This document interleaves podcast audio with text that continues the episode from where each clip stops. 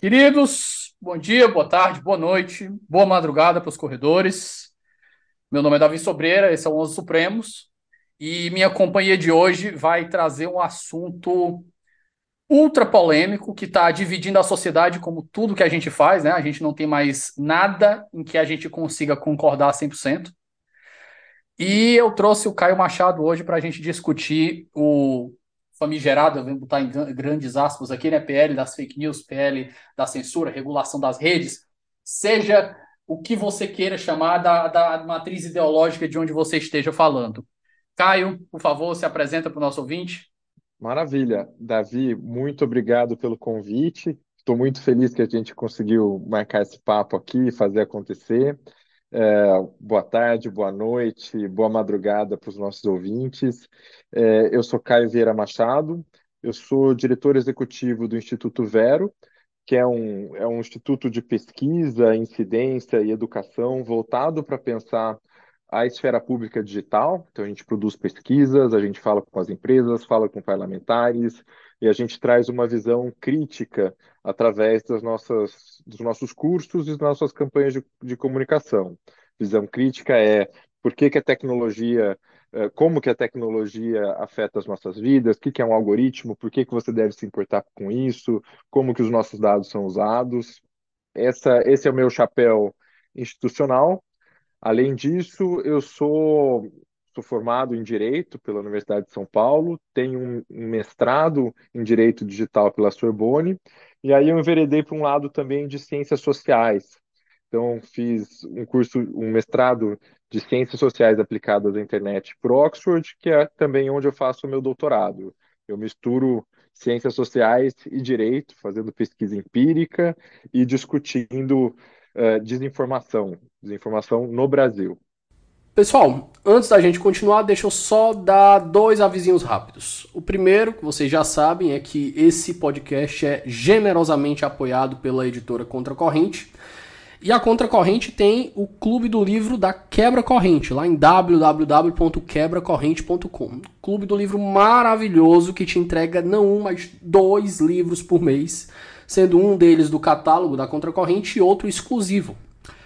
Fora isso, não posso deixar de lembrar vocês que o 11 também tem suas contas para pagar, e é por isso que a gente tem um Apoia-se. O link está aqui na descrição para quem quiser apoiar. E os planos vão desde um muito obrigado, no mais básico, passando por uma assinatura que te garante acesso antecipado aos nossos episódios lá no nosso grupo de mensagens. E na assinatura final você tem direito ao recebimento de um livro semestral que acompanha uma caixinha personalizada, dois marca-páginas do 11, um cartão de agradecimento, tudo bonitinho, chegando na sua casa, esperando você chegar. É isso. Se o 11 faz parte da sua vida e você puder dar essa força pra gente, a gente agradece demais. E eu espero que vocês gostem do episódio de hoje. Até já já.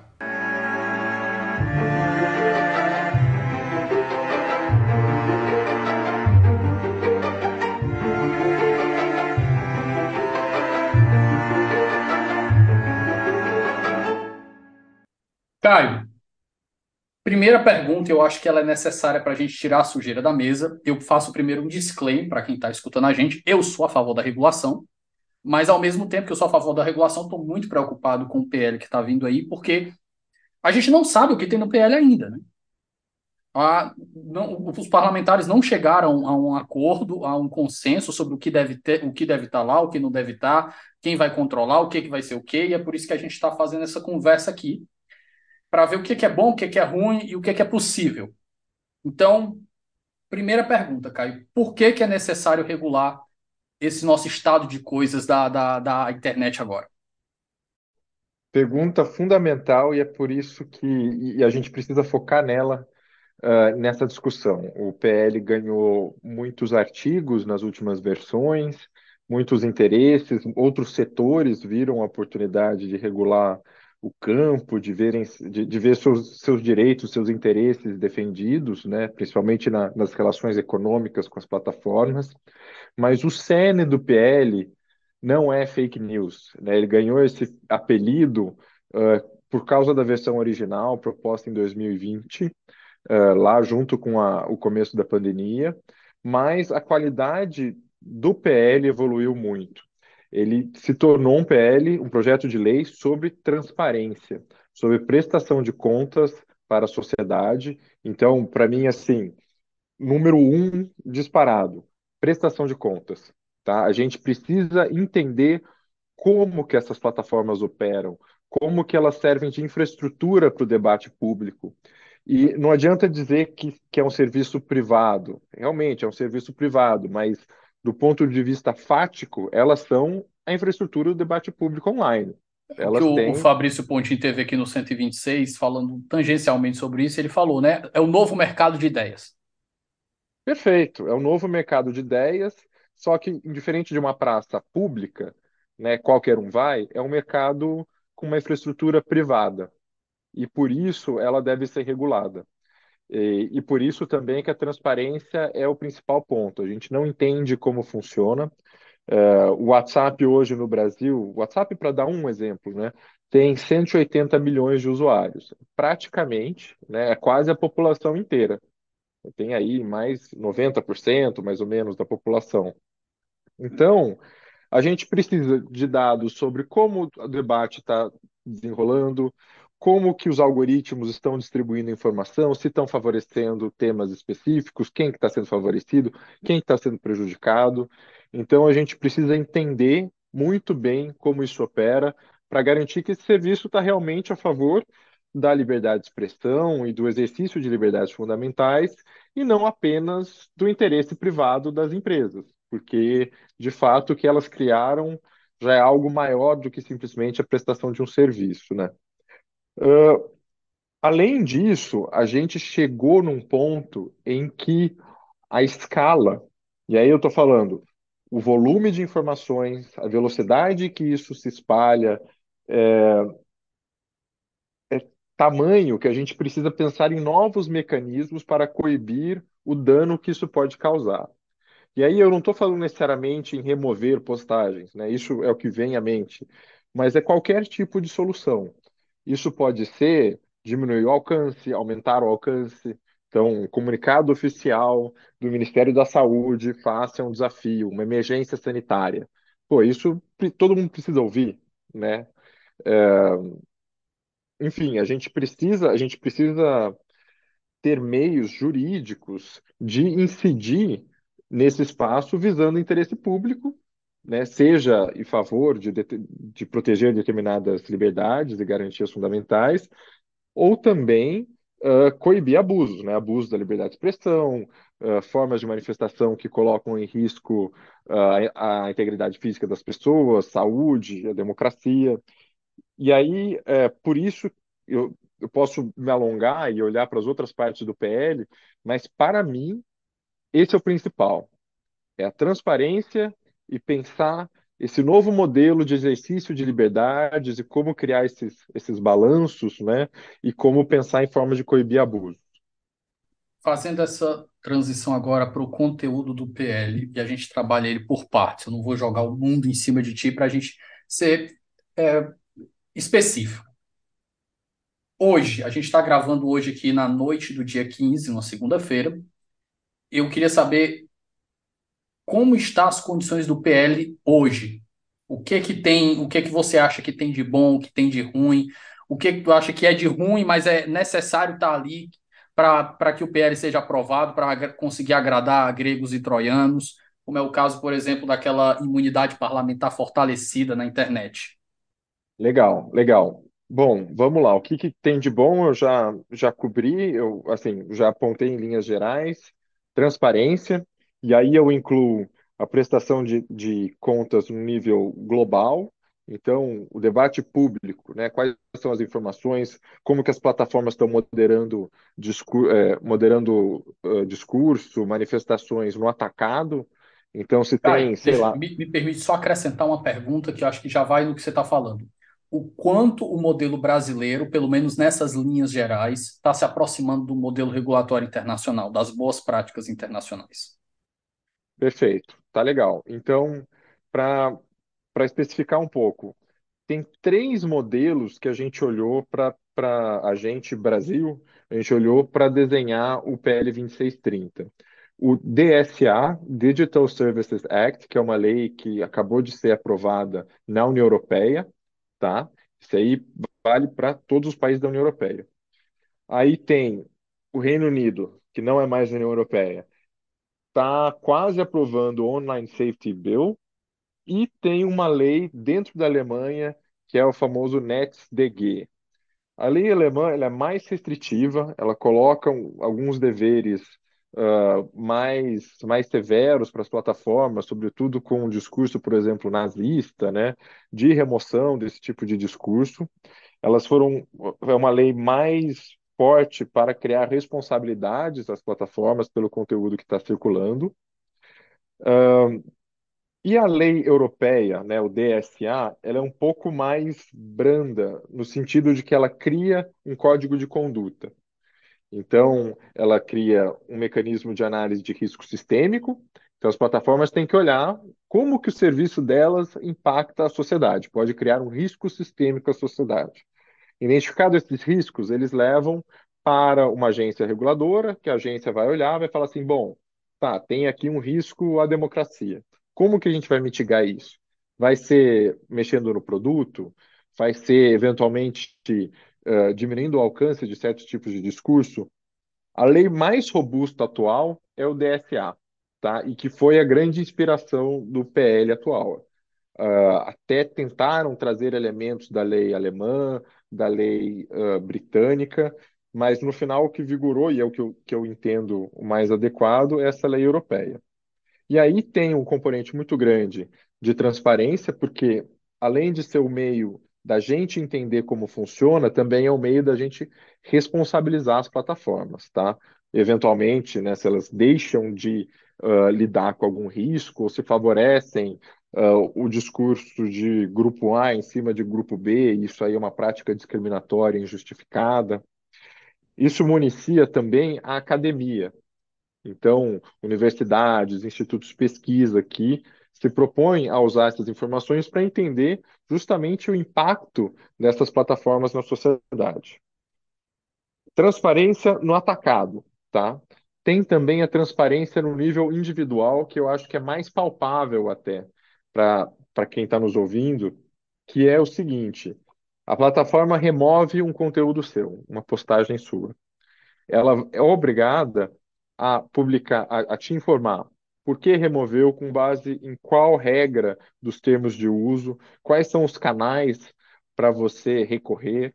E se por acaso né, o seu recurso é negado, você pode pegar todas essas informações e levar para o judiciário. Então, nesse sentido, a gente está falando de uma camada de proteção à liberdade de expressão. Isso é muito importante, porque atualmente a gente tem um cenário de arbitrariedade. A gente tem termos de uso muito amplos, né, em que efetivamente permitem que a plataforma faça o que ela bem entenda com, com a sua conta, com o seu conteúdo. E aí, num novo modelo, a gente cria o famoso, né, o dever de cuidado. Quer dizer, ela tem um dever geral de zelar pela qualidade do serviço, mas também quando ela incide no conteúdo em específico, né, no meu conteúdo, no seu conteúdo, ela tem o dever de explicar por quê. E isso dá poderes, isso empodera o usuário, tá? Então, voltando à pergunta, né, quais são as partes boas? Eu acho que essas duas são as principais. Transparência e o dever de cuidado aliado de um, de um, de um monitoramento de risco sistêmico. Então, a gente está falando da, da gestão desse espaço de debate né, e, de, e a manutenção dele. Outras coisas que entram. Eu acho que é salutar a solução que se concebeu para investigações em mensagerias criptografadas. Então, o WhatsApp, poucos anos, estava muito em voga, né, por causa das eleições de 2018. Todo mundo estava jogando a culpa para cima do WhatsApp, realmente rolou desinformação no WhatsApp. E aí surgiu uma ideia de quebrar a criptografia do WhatsApp. o que, no primeiro momento, parece bom, tá? Parece uma solução. Mas o problema disso é que, ao mexer na criptografia, que é o grande instrumento de privacidade desse serviço, você não quebra apenas o sigilo de comunicação da pessoa investigada, mas você quebra para todo mundo. Então, é uma solução completamente desproporcional. Tá? É como se assim, o Caio suspeito de cometer um crime, ele é investigado e por causa disso o Estado vai poder uh, acessar as comunicações de todo mundo. Isso é completamente desproporcional. A solução que está no texto e que já é um consenso agora é que não haverá quebra de criptografia, mas ao contrário uma entrega dos metadados. Quer dizer, além do, fora o conteúdo da conversa, a plataforma pode entregar tudo. Então, se o Caio é investigado, é, que horas o Caio mandou a mensagem, para quem que ele mandou a mensagem, que horas ele parou de, né, ele ligou para alguém, que horas ele começou a falar, que horas ele terminou de falar.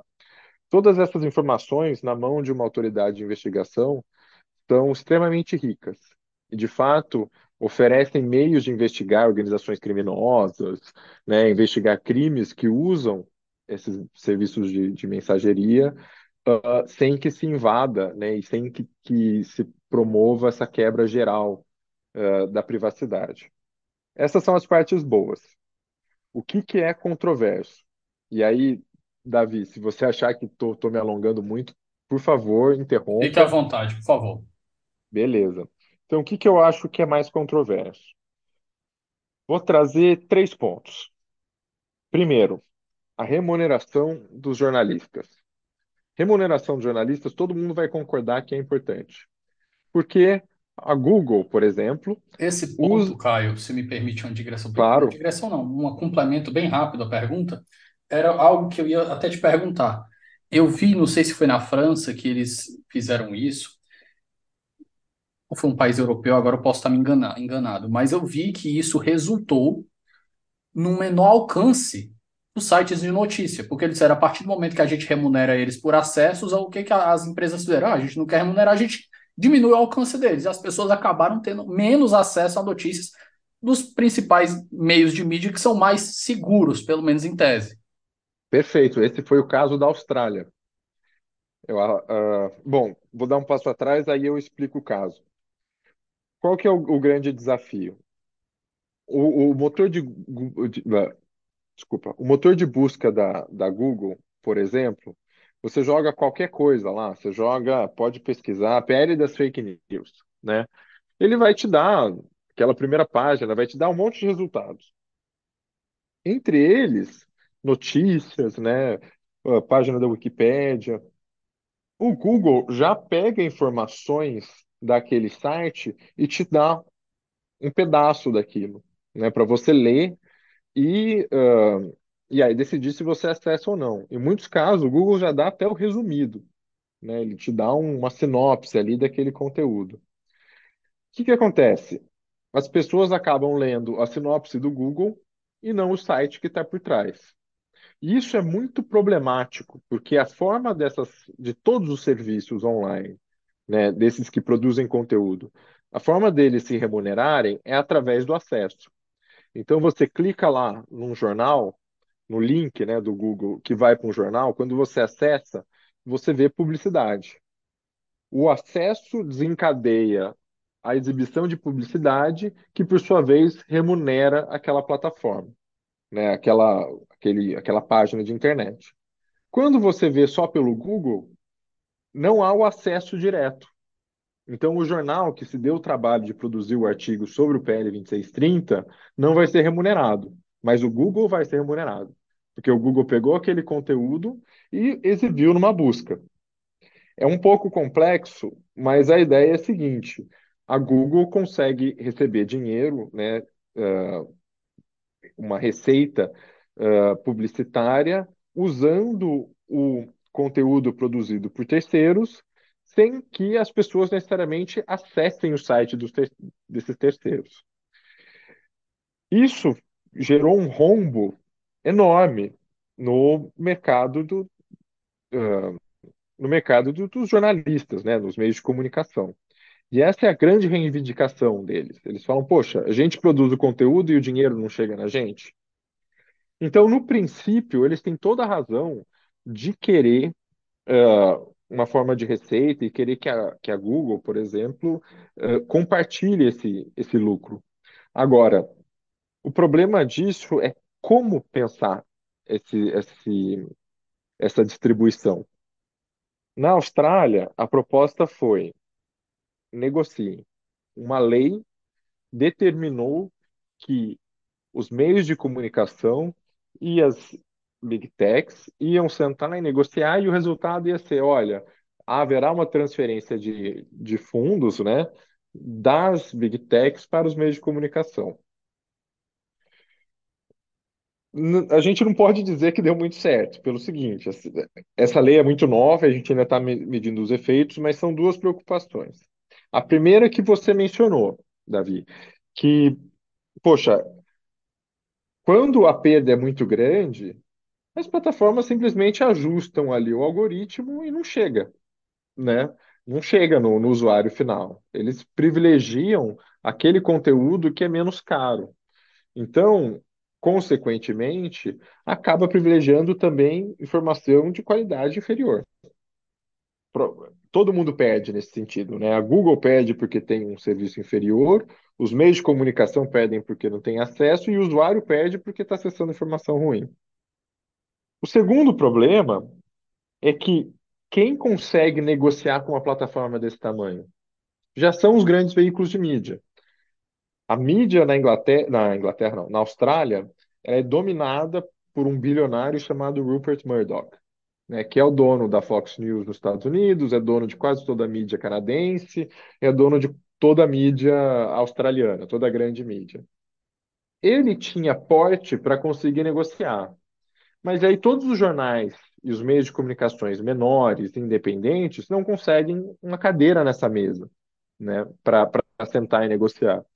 Então, a gente tem um prejuízo ao, à qualidade da informação, né, ao, ao debate, ao, ao ecossistema informacional, porque, no final das contas, a gente gera uma concentração econômica naqueles que já são grandes, então, aqueles que conseguem negociar com a Google, e o pessoal que está abaixo não, não tem esse repasse de receita. Tá? Então, uh, eu critico isso no PL das fake news, no PL 2630, porque é sim importante que a gente pense nesse modelo de remuneração. Contudo, ele, a gente ainda não tem essa solução. E não adianta a gente rifar isso por meio da lei, falando, ó, a gente quer um resultado mais ou menos assim, assado, sem garantir que essa, essa negociação vai ser feita de forma justa, sem garantir que os meios de comunicação, como o Nexo, Jota, os jornalistas independentes, os comunicadores, né, consigam de fato uh, também receber pelo seu trabalho, né? É, seria trágico a gente ver uma maior concentração de renda uh, nesse, nesse mercado. Passando para o segundo ponto, a gente tem a famosa, né, e aí extremamente controversa, imunidade parlamentar. É, dentro do PL, há uma série de disposições regulando como o poder público pode usar as redes sociais. Isso eu acho muito, muito importante. Porque a gente tem abusos que são cometidos, às vezes, por chefes de Estado que usam suas redes privadas para fins, como se fosse para fins públicos, e aí não respeitam os princípios da administração pública, né? Por exemplo, os e-mails do presidente usados, né, pelo, pelo o, provedor do Estado estão sujeitos a serem auditados, né? A justiça pode determinar o acesso a, a essas informações, caso seja necessário. Agora, o inbox do Twitter está na conta privada. Isso para dar um exemplo, né? São várias outras instâncias onde há um abuso e até uma confusão entre o público e o privado, em que agentes públicos e ocupantes de cargos públicos usam dessa ambiguidade a seu favor. Então, um exemplo famoso, uma série, vários deputados e deputadas usavam dinheiro de gabinete para favorecer o YouTube, né, suas contas de YouTube, e aí, a receita desses canais de YouTube, eles rece recebiam na conta privada. Ou seja, isso é um desvio de recurso público. Então, esse tipo de de uh, regulação. Agora, dentro dessa parte do poder público, há um dispositivo sobre imunidade parlamentar. Uh, eu acho que é muito sensível trazer isso agora, porque isso vem num contexto político que é de disputa entre o Congresso e o STF. O Congresso uh, exigiu, ou melhor, o Lira exigiu esse, esse inciso quase que um preço para como um preço para exigir para conseguir os votos necessários para aprovação do PL. Qual que é a história, o pano de fundo, né? É a, a, a ingerência do STF, uh, por exemplo, com o caso Daniel Silveira. O Congresso quer ter poder né, de decidir sobre os seus. Então, assim, a redação atual, que diz que os, os parlamentares têm imunidade material é, também no espaço digital, eu acho que muda pouco com relação a o que já está escrito na Constituição. Ele vem como uma moeda política de reiterar isso, né, e que, obviamente, os uh, congressistas usariam uh, caso houvesse outro, outra ingerência do STF. Então, é ruim no sentido de que é uma sinalização ruim. Na prática, o texto muda pouco, na minha, os direitos mudam pouco na minha, na minha visão. Uh, e eu acho que a gente tem uma questão anterior, que é uma questão política. Parlamentares que abusam dessa, enfim, do, do foro que eles têm, da imunidade que eles têm, para abusar da liberdade de expressão, para falar para as pessoas não usarem máscara, né, para uh, não tomarem vacina, enfim, né, ir contra medidas de saúde pública, se insurgirem contra uh, as instâncias do SUS. Enfim, eu acho que isso é problemático e isso já era passível de punição. Então, é, eu entendo que a gente tem um problema de conjuntura política aí. O, o problema final, que é muito semelhante ao ao, ao, ao de, à remuneração de jornalistas é de direitos autorais.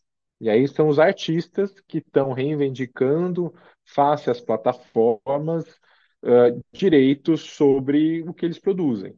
Né? Então, qualquer reprodução, uh, em, seja na música, seja em vídeo, etc., vai ensejar uma, uma remuneração do artista. Espera só um momento que a gente volta já. Fala galera, tudo bem? Galera, tô interrompendo seu episódio rapidinho para dizer que meu nome é Felipe Augusto, sou defensor público federal, mestre e doutor em direito e fundador do Ouse Saber, curso preparatório para concursos, que é um parceiro aqui do Onze Supremos. Eu tô aqui hoje só para te dar um recado rapidinho para dizer que o Ouse se orgulha bastante de empregar muito trabalho, muita energia, muita dedicação para fazer materiais de excelência, materiais de alta qualidade para sua preparação para concursos. Se você sonha com concursos públicos para carreiras jurídicas, defensoria, Ministério Público, magistratura, procuradorias ou delegado de polícia, o OUSE pode ser o lugar adequado para sua preparação. Vem conhecer a gente no arroba Saber no Instagram e conheça os nossos cursos que já aprovaram mais de 5 mil pessoas. Ah, deixa eu te fazer uma pergunta nesse ponto. É, do ponto de vista é, não só prático, mas filosófico também essa galera está tendo acesso, lógico que as plataformas estão lucrando com eles, mas essa pessoa está tendo acesso a uma plataforma que dá escala mundial para eles, potencialmente. É justo, e aqui eu, eu não estou dizendo que as plataformas são coitadas que tenham que ser tratadas assim, mas é só uma pergunta de, de, de fairness. É justo a gente fazer com que as, as plataformas remunerem o artista por, por simplesmente a pessoa está lá produzindo conteúdo? Ele está ganhando com isso. É, é uma discussão muito boa. Eu acho que tem um argumento forte que é realmente há um ganho reputacional, né, uma projeção, etc., mas não necessariamente views, likes, né, plays uh, colocam comida na mesa. Então, eu, eu acho que esse é um argumento muito legítimo dos artistas. É, eles viram as receitas deles, enfim, muitos viram as receitas deles diminuírem e não necessariamente todos eles estão recebendo, né? É, tem alguns que simplesmente têm poucos views, etc. O meu ponto, Agora, se me permite, é porque claro, parece muito com aquela, é, aquela ideia, e aqui eu vou, vou invocar um, um autor que não é tão bem visto, mas vamos nós, que é a, foi a ideia que traduz bem.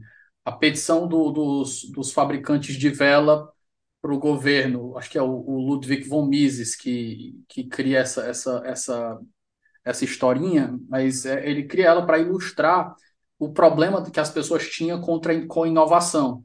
Ele diz que, ah, os, imagina se os, os fabricantes de vela fizessem uma petição para o governo porque os, o, o pessoal começou a criar lâmpadas e tirou o emprego deles. É, os, os produtores de conteúdo, em geral, não só de coisa, mas vamos, os tradicionais, né? Artistas que usam as mídias para colocar os seus trabalhos lá. Essas pessoas elas estão no mercado de ideias, que agora é privado, como você disse, eu acho que tem que ter regulação.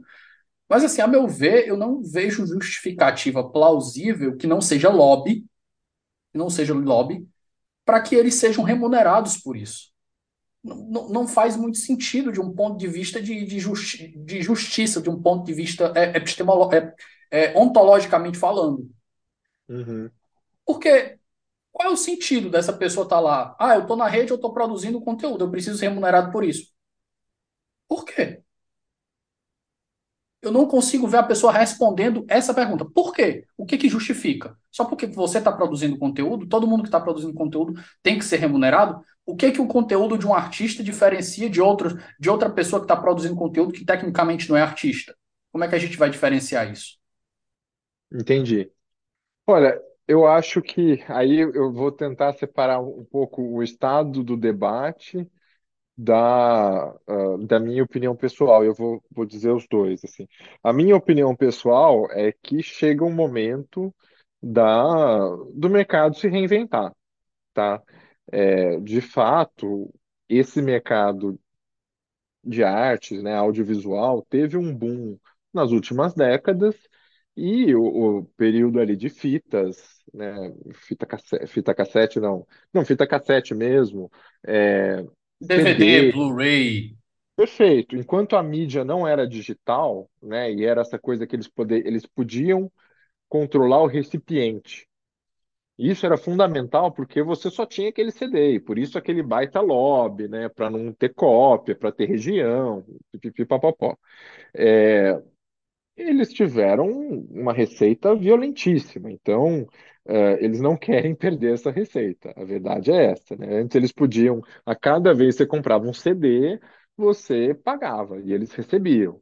E aí tinham e tem ainda uma série de regras. Se você tem um consultório e você coloca lá, um CD para tocar na sala de espera ali, em tese, você cai num outro regime, no- deveria remunerar, enfim. Eu não até nem conheço muito, mas eu sei que há regimes diferentes aí. Eu, eu, nesse sentido pessoal, eu acho que o mercado se reinventa, tá? É, o mercado agora é essa coisa viral, você que afeta, em última análise, a música que a gente ouve. As músicas hoje em dia vêm em singles, você não tem mais gente liberando, soltando álbuns no Spotify, é de single em single.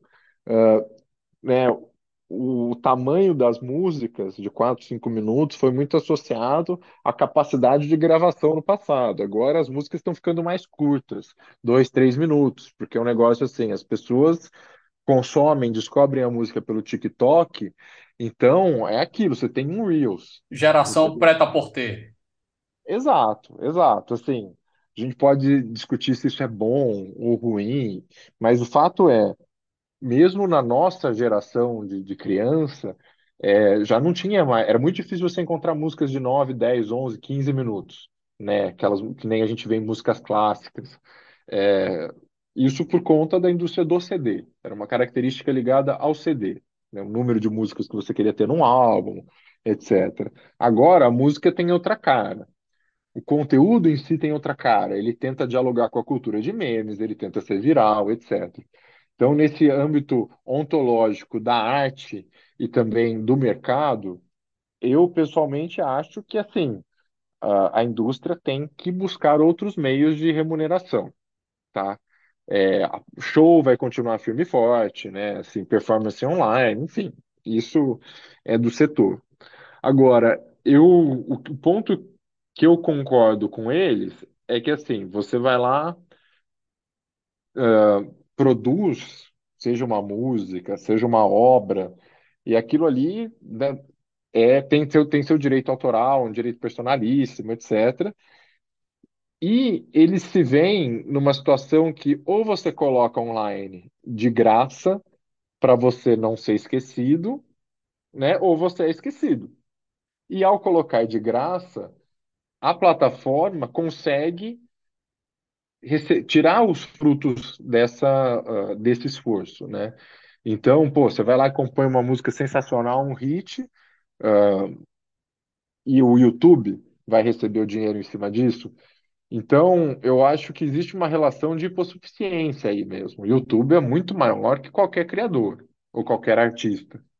Então, eu acho que é uma discussão válida, né? Uh, como que isso vai se viabilizar, essas negociações, é, é o estado atual da, da discussão, entendeu? Vai, vai ser num super ECAD. E um ponto que pesa muito nesse debate é que a internet é uma grande ferramenta de gerar concentração. Então, tanto concentração de visualização quanto concentração de renda. Então, por mais que haja o potencial de visualização global, e nesse sentido os, os artistas estão uh, numa, podem estar numa situação privilegiada, a realidade é um pouco como a realidade dos jogadores de futebol. Você tem um que estoura, mas o resto vai ganhar menos que o salário mínimo, né? A vasta maioria. Então, essa dinâmica que se instaura uh, no, no ambiente online também. Você tem alguns poucos superstars que viralizam, que têm alcance global, né? E aos poucos você, você tem o que a gente chama de cauda longa. Uh, alguns poucos no começo que concentram quase tudo, e aí uma cauda longa de pessoas que vai recebendo quase nada. E eu acho que esse é o grande problema de remuneração de artistas nesse novo modelo. É, por mais que haja possibilidade de construir, construir reputações, criar comunidades, dialogar com diferentes públicos, eventualmente alcançar o mundo, é, eu diria que o problema é esse. Assim, no geral, é, os artistas estão sendo menos remunerados né? E as plataformas estão extraindo receitas da, dos artistas profissionais, não os produtores amadores, né? Como eu, por exemplo, que produzo espontaneamente no Twitter e de fato acabo trabalhando de graça para o Twitter, mas uh, tem um ganho reputacional nesse sentido. É, os grandes que são superstars têm a capacidade de negociar e às vezes até de quebrar as regras. É o caso, por exemplo, do Joe Rogan, que violou regras do Spotify mas o Spotify não quis tirar ele, do, o Joe Rogan, do ar. Ou o Neymar, que tinha benefícios, o famoso cross-check na, nas redes sociais, né? Eles tinham. Você tem um, um portfólio de artistas e, e, celebridades que tem regras a mais, uh, né? Que tem privilégios online, mas a vasta maioria não recebe nem tem esse poder de barganha. Eu acho que esse é o grande problema do, dos artistas e desse novo modelo que se instaurou.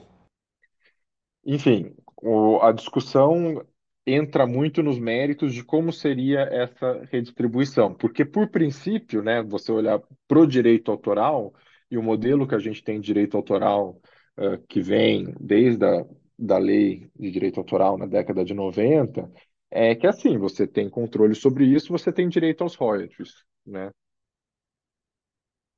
Então, enfim, só para amarrar, eu acho que são esses três pontos de conflito. E que eu acho que eles têm seu mérito, tá? Não, não são coisas completamente esdrúxulas. Eu acho que são debates, sobretudo uh, do jornalismo e do direito autoral, são debates que, que merecem ser feitos, né? E, mas lembrando que o objeto da lei é regular esse espaço público de debate, principalmente as implicações do exercício de liberdade, liberdade de expressão, é, né, liberdade de acesso à informação, associação e também os impactos disso na democracia, eu acho que não é o espaço da gente começar a entuchar um monte de coisa, entendeu? De outras discussões. Caio, é, a gente está vendo aí, a gente já falou que o Congresso está tendo uma grande dificuldade para chegar num texto final e para aprovar esse texto final. E em razão disso, a gente está num contínuo estado de coisas não regulado, e Alexandre de Moraes está tomando as rédeas de algumas das medidas que estão sendo tomadas, é, entrando em cima de algumas medidas que estão sendo tomadas pelas empresas contra o PL das fake news. A primeira pergunta nesse novo bloco aqui que a gente vai tratar agora de como o STF tem agido diante da, do debate público como um todo é um argumento que é muito batido e que precisa ser enfrentado. As empresas, elas não têm legitimidade para participar do debate público? Legal. Agora, então, eu vou dar uma visão que é bem pessoal minha, tá? Elas têm legitimidade de participar do debate público. Elas podem fazer como fazem muito, né? Podem fazer lobby, né? E podem enviar lá os seus representantes, que vão falar com os parlamentares, vão trazer os estudos, a visão deles, os argumentos. E assim, é, eu não acho que cabe uh, retratá-las como demoníacas, né? Como assim, forças do mal. Eu não acho que é isso. São empresas e estão defendendo os interesses econômicos e muitas Interesses, vezes perfeito. é, é, então, assim, acho que há uma tendência, às vezes, de querer uh, criar gente do bem e gente do mal. Assim, não, não acho que é o caso. São organizações e que, muitas vezes, principalmente em debates técnicos, é, surge uma proposta ruim, é a informação deles que vai trazer ali para os parlamentares como as coisas funcionam e vai colocar o debate nos trilhos corretos. Eu acho que eles podem se posicionar, que eles, né, devem defender os interesses deles, inclusive nesse debate. Onde que eu acho que há uma, uma linha que elas não podem cruzar? É justamente abusar da superioridade delas em termos de infraestrutura, né, o controle que elas têm sobre o espaço de debate para uh, favorecer a si mesmos. Ou seja, se o serviço que elas têm serve para o exercício de liberdade, sobretudo a liberdade de expressão, e lembrando, a liberdade, a liberdade de expressão é de você emitir sua opinião, mas também dos outros receberem a sua opinião. Eu quero ouvir o que o Davi tem para falar, o que os nossos ouvintes têm para falar, né?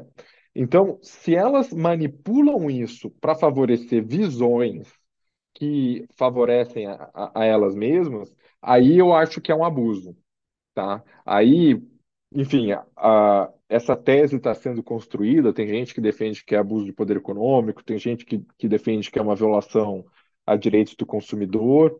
Eu entendo que, a partir do momento que elas têm de fato essa posição, elas têm um dever para com a sociedade uh, com relação ao debate público.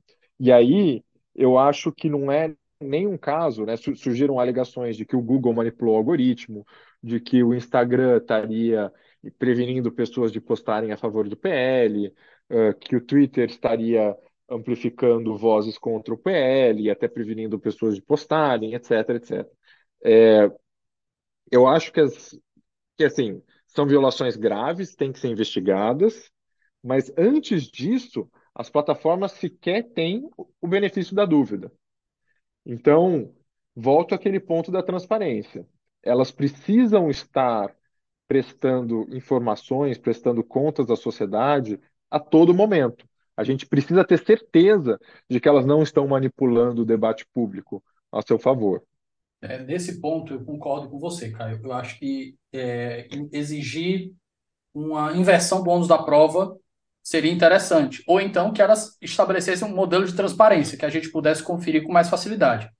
E eu falo isso porque, por exemplo, vamos pegar por partes, né? Aí você citou o Instagram, o Twitter e o Google. O Google, ele tem dois, dois a gente tem dois problemas. Né? A gente tem aquela, aquele caso que ela colocou a opinião, né? Como se fosse um editorial, PL das fake news pode piorar a sua internet.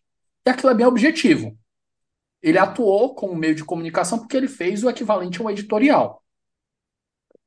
Uhum. Só que a outra acusação foi que ele estaria fazendo manipulação algorítmica. E aqui na tua tese, e eu acho que ela é cabível, a gente teria que fazer uma inversão do ônus da prova. Mas também vale destacar, e aqui eu estava acompanhando o Pedro Doria quando ele estava trabalhando esse tema, e ele disse, ele, olha, saiu um, um estudo da UERJ apontando manipulação algorítmica, só que o estudo ainda não passou por peer review, e outros estudiosos tentaram usar o mesmo modelo e não conseguiram chegar aos mesmos resultados. Então, você utilizar esse tipo de, de estudo para bater o martelo e dizer que realmente aconteceu é muito problemático do ponto de vista jurídico. Eu diria, antes de entrar no, no argumento do, do Pedro Doria, que eu acho muito bom, é, as plataformas se beneficiaram de regras justamente por não terem um papel editorial. Então, a chamada neutralidade de rede, ela protege as plataformas da interferência das telecoms. Isso foi uma Então, coisa muito debatida do, daquelas chamadas do, do, do Zuckerberg no Congresso dos Estados Unidos, né? Porque eles não querem os, eles não querem os, os, os prejuízos de ser uma editor, um- uma, uma, uma gestora de mídia que vai poder fazer editoriais, mas eles querem os privilégios. Aí que tá o problema. exato, perfeito. Assim, elas elas estão protegidas da, por exemplo, a Claro não pode virar para Netflix e falar assim, escuta, Netflix, você precisa de muita internet, né? Muita banda, porque você roda vídeos em 4K, né? HD, enfim. Então é o seguinte, de você eu vou cobrar mais. E se você não quiser pagar, eu vou deixar sua internet lenta e seus usuários vão reclamar e você vai perder, ah, vai perder clientes. Isso não é um caso hipotético, tá? Isso aconteceu nos Estados Unidos. A Comcast, uma telecom, ela virou para o Netflix e falou exatamente isso. O Netflix se recusou, e aí a banda caiu, e aí quando a banda, digo, a banda é o volume de internet, né? Banda larga. E aí, quando chantageada ali, né? A, a coagida, quando a Netflix topou pagar mais, aí a internet foi esta- reestabelecida. Então seria, de certa forma, pagar duas vezes. Porque eu, você e as empresas, a gente já contrata os nossos planos. A Google vai ter um, um, um plano, entre aspas, né? Vai, vai contratar um serviço das telecoms de muitos e muitos e muitos gigabytes, né? Eh, velocidades maravilhosas, etc., estabilidade do serviço. Então eles já pagam. Isso seria uma uma estratégia de cobrar uma segunda vez, cobrar com base no conteúdo. E isso foi proibido na lei, justamente para não misturar a camada de conteúdo, e esse mercado, proteger esse mercado, da camada de infraestrutura, que é a infraestrutura de telecomunicação.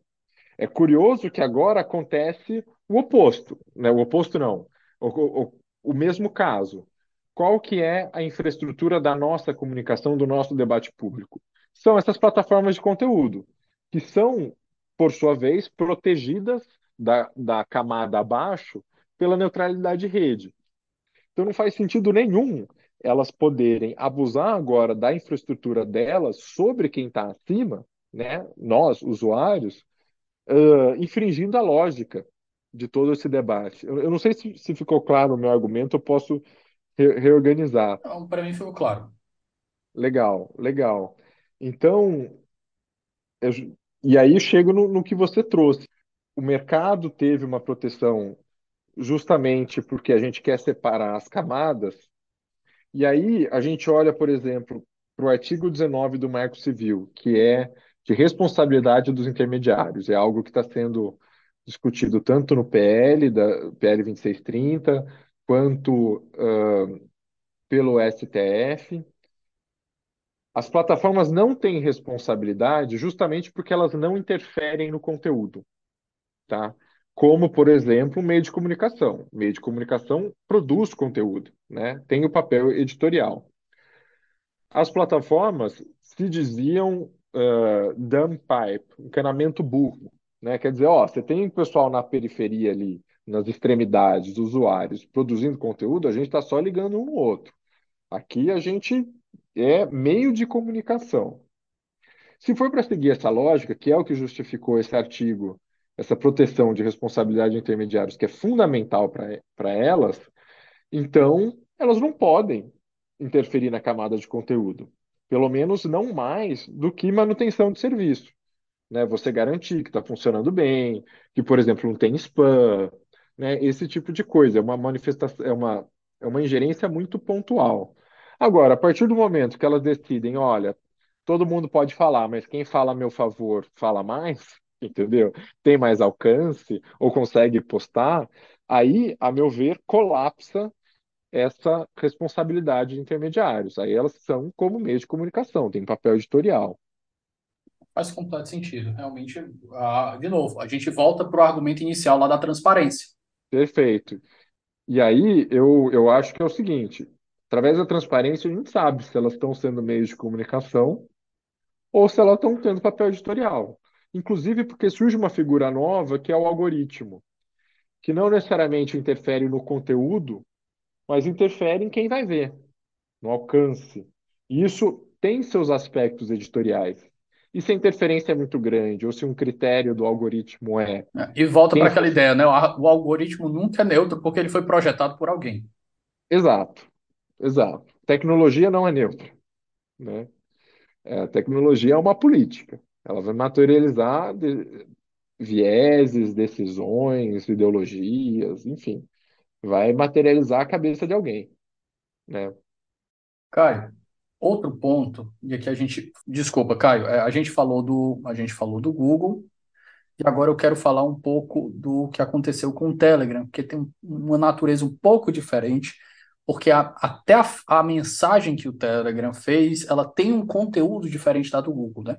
Porque o Google, ele disse lá, ó, o PL das fake news, ele pode piorar a sua internet. O Telegram não. O Telegram ele chegou e mandou uma mensagem para todo mundo, e aqui a gente já tem um argumento que você suscitou, a gente vai voltar nele, né? Que você disse, ó, Davi, ele tá, eles estão utilizando da própria infraestrutura para beneficiar o lado deles do debate. Um argumento válido. Mas veja só, eu queria suscitar alguns pontos aqui. O Telegram, ele soltou o lado dele do argumento. Aqui a gente já tem o seu argumento que a gente colocou aqui, que ele está abusando da infraestrutura. Mas veja, o que diferencia a opinião do Telegram quando ele diz que aquilo ali é censura, aquilo ali é fake news, da opinião de um parlamentar ou de um cidadão que, por exemplo, é contra uma determinada emenda. Por exemplo, o, o, o grande debate no primeiro ano do governo Bolsonaro, 2019, contra a reforma da Previdência, com o pessoal dizendo que a reforma da Previdência ia acabar com a aposentadoria de todo mundo. O que eu vejo ali no Telegram, e eu acho que o Horácio colocou isso muito bem no debate que ele colocou lá no Twitter, Horácio Neiva, ele disse, cara, a grande diferença entre isso daqui e a pessoa lá que discutiu a, a emenda da, da, PEC da, da reforma da Previdência é, é, é nenhuma, são opiniões. E quando o ministro Alexandre de Moraes chega e não só faz uma ameaça de suspensão, mas ele cria um direito de resposta em que ele é o autor da opinião que se dá como verdadeira, isso é muito problemático, porque veja, digamos que o Telegram ali foi visto como um meio de comunicação. Se ele é um meio de comunicação, ele deve ser gerido pelas leis que gerem os meios de comunicação, certo? Pelo menos em tese. As leis que gerem o meio, elas não vão permitir uma suspensão do Telegram. Elas vão permitir que exista um direito de resposta, como aconteceu. Só que aconteceu de uma maneira muito problemática, porque foi o direito de resposta na opinião do ministro. E ainda veio com de, de reboque, ainda veio com ameaça de suspensão. Então, veja, eu vou fazer uma comparação aqui você me diz se você concorda. Imagina que o Estadão, um jornal que me vê a cabeça, falou uma barbaridade no editorial e de repente o STF manda não só uma, uma, um direito de resposta para o Estadão, para o Estadão republicar a opinião de um ministro, mas aí é o seguinte: se vocês não publicarem, a gente vai tirar o jornal de circulação. Não é nem tirar o jornal de circulação, é pior, porque isso foi feito com Cruzoé. A gente vai suspender o direito do jornal de funcionar enquanto, não, enquanto ele não publicar. Então veja, muito problemático uma decisão desse, desse, desse, desse, desse gradiente. Bom, a minha opinião sobre o, o Telegram, sobre a mensagem do Telegram. De novo, a gente discutiu isso e nós dois concordamos. A empresa tem todo o direito de, de ter uma posição. Né? Eu, eu acho que o problema até, às vezes, é a gente fingir que as empresas e os meios de comunicação não têm interesses, não têm posição, etc. Eu acho que a forma que o Telegram, Telegram abordou foi problemática. Primeiro, porque eles usaram um canal de suporte. O canal de suporte, pelo histórico deles, era para tratar de questões sobre, por exemplo, olha, o, sistema, o serviço está fora do ar, a gente vai ter uma atualização, né? Realmente questões de eh, questões técnicas sobre a prestação de serviço. Uh, um, um colega, o Rafael Zanata, fez um levantamento das vezes que a mensagem de suporte do Telegram foram usadas. No histórico, só tinha uma vez que não era para tratar sobre questões técnicas de qualidade de serviço, disponibilidade de serviço, que era sobre a guerra na Ucrânia. Tá? E aí foi, não lembro exatamente, mas eu acho que era mensagem sobre a disponibilização do serviço na Ucrânia e uso de VPN para as pessoas acessarem. Fora isso, era só coisas como atualização, serviço fora do ar, etc. Eles usaram esse canal para se insurgir contra uma lei, como se a lei fosse derrubar o Telegram, tá? É, eu acho que isso introduz um erro no debate. É, eles poderiam ter soltado no blog oficial, poderiam ter feito isso de outra forma. Então, eu acho que é uma, de início, uma abordagem ruim, é uma abordagem que ludibria em algum nível. Segundo, foi a terminologia que eles usaram, né? Por exemplo, dizer que o PL eh, vai acabar com a liberdade de expressão. Então, eles adotaram uma, uma linguagem muito enviesada, eh, que eu acho assim, não era condizente com o debate, tá? E, e aí, eh, dado o contexto, isso, eh, isso colaborava, corroborava uma desinformação, tá? Dito isso, eu acho que foi uma atitude ruim do WhatsApp. Eu não acho que era o suficiente do WhatsApp, desculpa. Eu acho que foi, uma estratégia ruim do Telegram e que deveria ser sancionada de alguma forma, tá? Mas eu não acho que é o caso de bloqueio, tá? Eu não acho que é o caso de bloqueio, ou mesmo as multas tão altas que o Alexandre de Moraes propôs a dar. Uh, por que isso? O bloqueio de um serviço tem de ser assim a última da última da última ratio, tá? É, inclusive, o Marco Civil da Internet estabelece fim da prestação de serviço em questões de coleta de dados. Então, a gente teve casos de derrubada do WhatsApp em 2014 que foram muito criticados, tá? E aí, em cima disso, criou-se uma jurisprudência, uma interpretação melhor dessa lei, de que, poxa, esses artigos que estão ali são sobre a coleta e uso de dados pessoais. E a justiça pode determinar que se encerre o serviço que coleta e usa esses dados, mas não para derrubar o serviço em todo, entendeu? Essa jurisprudência a gente construiu a duras penas, justamente porque, às vezes, para investigar uma organização criminosa, um juiz determinava que o WhatsApp caísse para o país inteiro é completamente desproporcional. Né? Se 180 milhões de pessoas estão usando, é um meio de comunicação essencial, etc. Você não pode. As pessoas simplesmente... usam para venda, usam para coisas essenciais, enfim. Para tudo, para tudo. É, perfeito, fica desproporcional. De novo, cai, cai naquela discussão de se é tão essencial deve ter regras, eles devem ter responsabilidades, mas também não dá o direito do judiciário simplesmente derrubar isso numa canetada. Então, acho que o que o Alexandre de Moraes fez nesse sentido é um retrocesso, tá? E não é o que está não, não é o que está respaldado na lei. Então, é, é assim, as, ambos erraram e eu acho que a solução foi muito ruim. Eu acho que faz sentido o PL 2630 trazer a possibilidade de derrubar serviços. É, porque isso é uma discussão ainda não muito estabelecida e também é outra coisa que o, o, o STF deve abordar nesses julgamentos que estão por vir. Eu acho que faz sentido porque se há um, um serviço que é utilizado, em sua maior parte, para violar direitos, o Estado brasileiro tem que ter o poder de bloquear isso. Tá? E, de fato, a gente bloqueia. Tá? Então, tem sites de pornografia infantil, tem sites que são criminosos que são bloqueados nas telecoms. Tá? Você não consegue nem acessar porque o seu computador. Uh, é como se eles estivessem desconectados da internet brasileira. Tá? Então, eu acho interessante criar esse mecanismo, deixá-lo mais claro. Agora, eu não acho que é o caso né, de ficar derrubando essas empresas o tempo todo, sobretudo quando você tem é, dezenas de milhões de usuários. Inclusive, eu estava vendo o pessoal que estuda essa parte de direito e tecnologia dizendo que estava muito preocupado, o pessoal principalmente de fora, muito preocupado com a banalização que isso está ocorrendo no Brasil. Assim, virou uma facilidade imensa você derrubar uma rede com milhões de usuários. E isso é muito problemático, como você mesmo está colocando aqui. É isso, é o caso de, eles chamam de internet shutdowns. É, assim, tem um discurso, tem um debate mais amplo, né, de estados autocráticos que controlam a internet como um todo. E aí, por exemplo, se eles querem, né, o que aconteceu na Ucrânia, né, a Rússia invadindo a Ucrânia, desligou a internet da Ucrânia. As pessoas não podem se comunicar, caótico, etc. É lógico que a gente não está nem perto desse, desse contexto.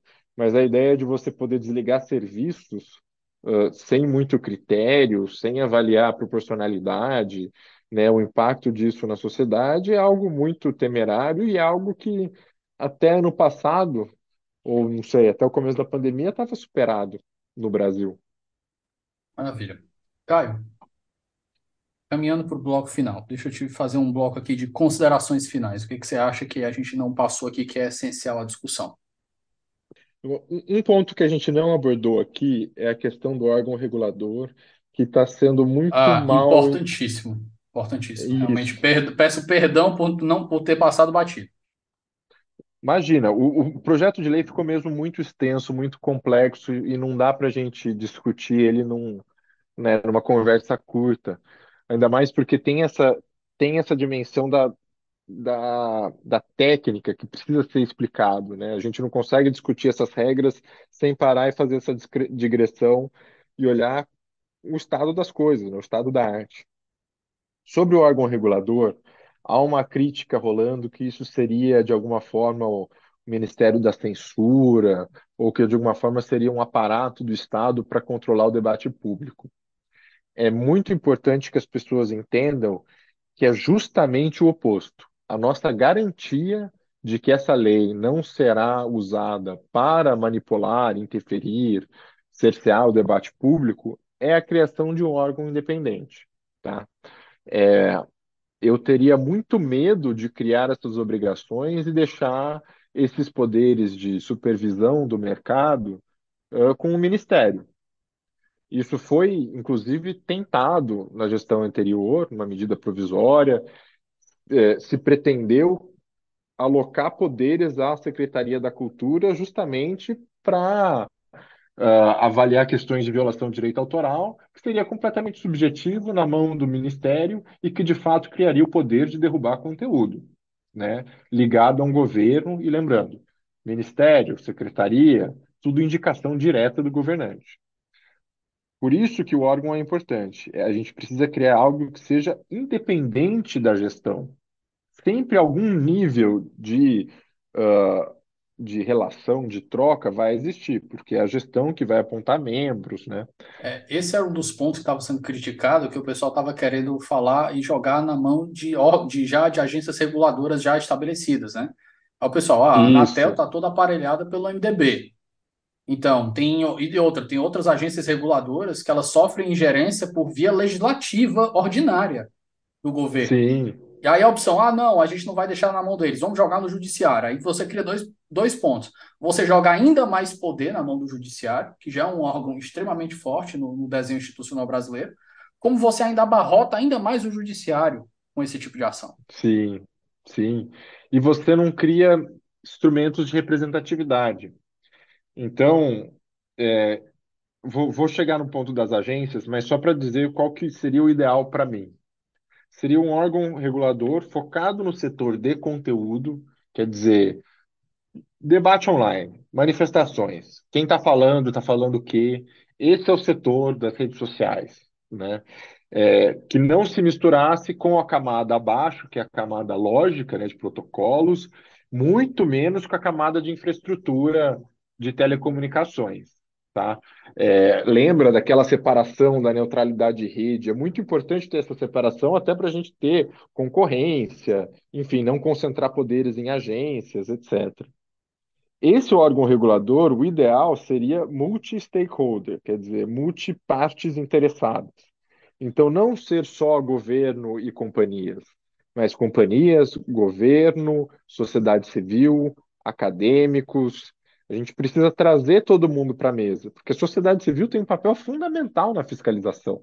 Né? A sociedade civil é a grande responsável pela qualidade do debate do PL de 2630 que do começo era muito pobre, ainda tem ainda uma polarização que empobrece muito o debate, mas quem traz as soluções, em grande parte, é a sociedade civil especializada, que senta, estuda, analisa o impacto disso sobre direitos.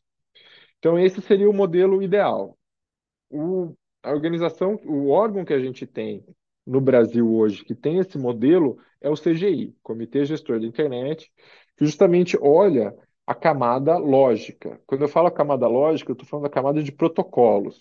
Se você viu, por exemplo, protocolo IP, protocolo IPv4, IPv6, ele cuida, ele, esse gestor, ele, o CGI, cuida desse nível, né? Garantir a integração, garantir que está todo mundo se comunicando, que está tudo, qualidade de serviço, uh, ver, por exemplo, a conectividade no país, se a gente está atingindo áreas remotas, se a gente está promovendo uma internet boa para todo mundo. Eu acho que, se for impossível criar um novo órgão, e aí a gente pode entrar, esmiuçar as questões políticas que não estão permitindo isso atualmente, o ideal seria trazer o CGI, pela proximidade da matéria e também pelo desenho institucional mais confiável. Tá? O CGI está menos sujeito a interferências do governo. E a gente viu isso na gestão passada. Tanto que o governo quis acabar com o CGI. Né? E aí já, era, já havia uma lei estabelecendo, ou melhor, o judiciário reconheceu que o decreto que estabelecia o CGI já tinha status de lei, então o órgão continuou. A Anatel, para mim, que é a grande candidata que está com muita força a assumir esse papel, para mim é uma, uma opção horrível. para colocar de maneira muito simples para os ouvintes, é, vocês estão satisfeitos com as suas operadoras? Claro, Vivo, TIM, entendeu? É, o serviço é ruim porque a Anatel não cumpre o seu trabalho no que compete. Né? Não defende os interesses do consumidor. Aliás, sendo até mais técnico, a Anatel é uma cúmplice silenciosa do problema da desinformação no país.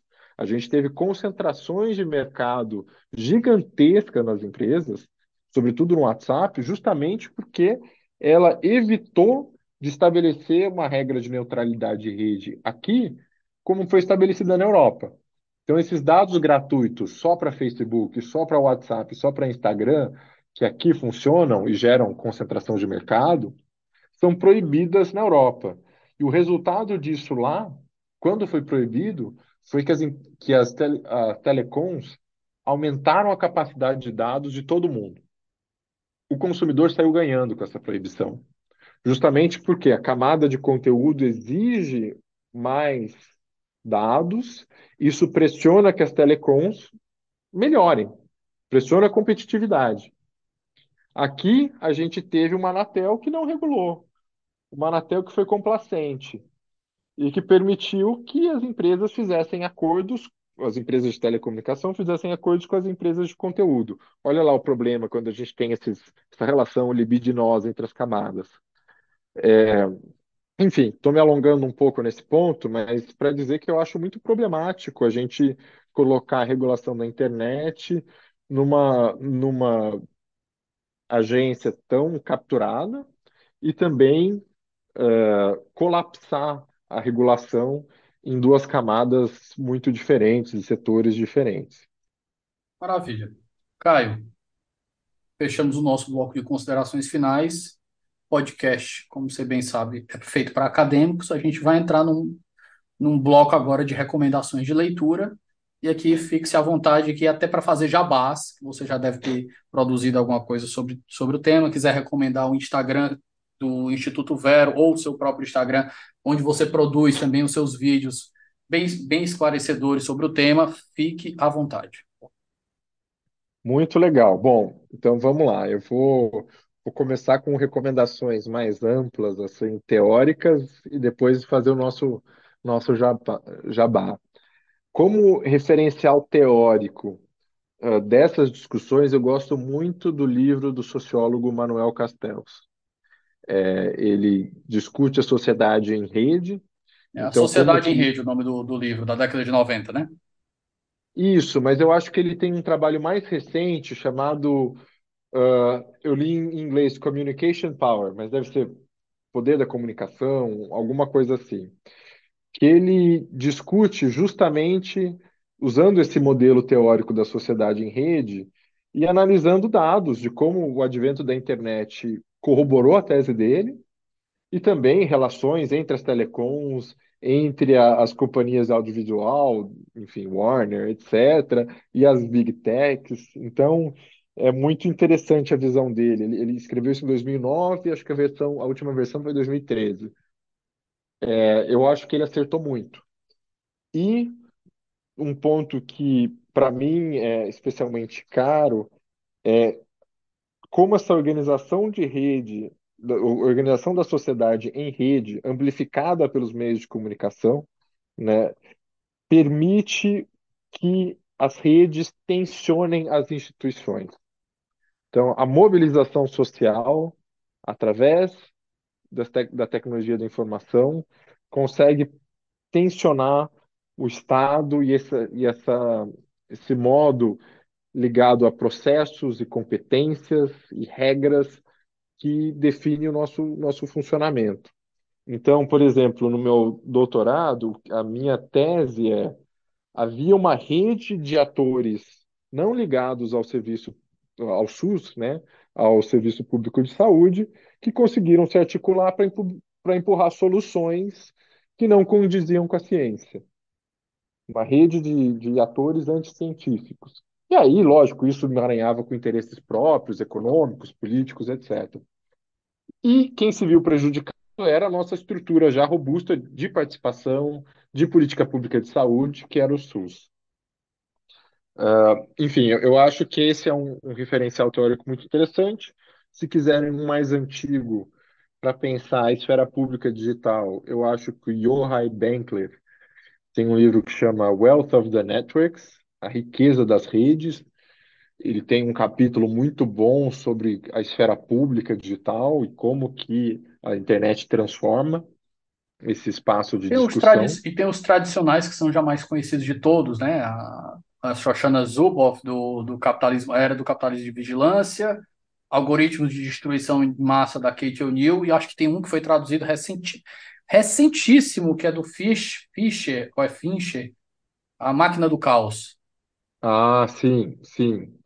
E- esses, ah, esse da Cathy O'Neill, né, o, o algoritmo de distribuição em massa, e a Shoshana Zuboff, o Era do capitalismo de vigilância. é, capitalismo de vigilância, são essenciais e eu acho que são muito bons para pensar a economia digital. né? Como que os nossos dados são usados, como que isso alimenta essas empresas, como isso é explorado. É, sobretudo da Shoshana Zuboff, eu acho que assim é um referencial, definitivamente.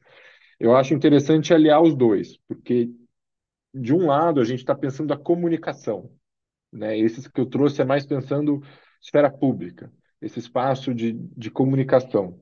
A Shoshana Zuboff traz como esse modelo econômico opera.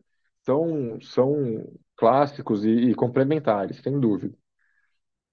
E aí, para não me alongar muito, é, eu escrevo muito sobre isso na coluna do Vero no Jota. Recomendo acompanhar o, o Vero tanto no Twitter, no Instagram, no TikTok, é arroba Vero Instituto. Uh, eu escrevo muito no Twitter e agora estou investindo mais no meu Instagram, arroba CaioCVM, né, de César Vieira Machado. E é isso. Temos estudos de toda natureza, ataques a jornalistas online, como que se operam nas diversas plataformas, como funciona o mercado de compra e venda de likes e, e seguidores no Instagram. É, enfim, a gente está produzindo coisa o tempo todo, então vale, né, vale acompanhar, perguntar para a gente, às vezes é uma dica interessante, ou às vezes a gente tem coisa que a gente produziu, e, e engajar e dialogar com a gente nesses espaços. Ai, meu caro, muitíssimo obrigado pela sua noite de segunda-feira aqui, a gente terminando, fechando a gravação quase nove da noite. Agradeço demais a participação. Eu acho que a gente tirou muita poeira da mesa, eu acho que a gente esclareceu vários pontos, a gente concordou em alguns pontos, discordou de alguns pontos, acho que faz parte do debate. Eu reforço, eu acho que uma regulação é necessária, a gente vai discutir até em que medida ela, ela a gente vai discutir geralmente o caminho das pedras, não se é, ela é necessária, pelo menos não aqui. Eu espero que tenha sido enriquecedor para os ouvintes, da mesma forma que foi para mim. As portas estão sempre abertas para quando você quiser voltar aqui e se o, o debate brasileiro, que de vez em quando dá uma capotada de 360 e, e vem uma notícia cataclísmica, pode ser que te volte, que te traga aqui de volta, não tão, não tão, num futuro não tão distante. Pô, sensacional. Conte comigo. O tema está muito quente, tem muita coisa relacionada, transparência algorítmica, vem o PL da inteligência artificial. A gente não sabe que PL vai ser votado ainda. Então, enfim, foi um prazer enorme. Esse papo foi muito bom, muito rico. Gosto muito de, de ter esse confronto de ideias e de poder também pensar em conjunto. Então, conta comigo sempre e vamos ver para onde se- essas discussões no legislativo, no judiciário vão, vão acompanhando. Maravilha. Pessoal, nós ficamos por aqui. Um forte abraço e até o próximo episódio.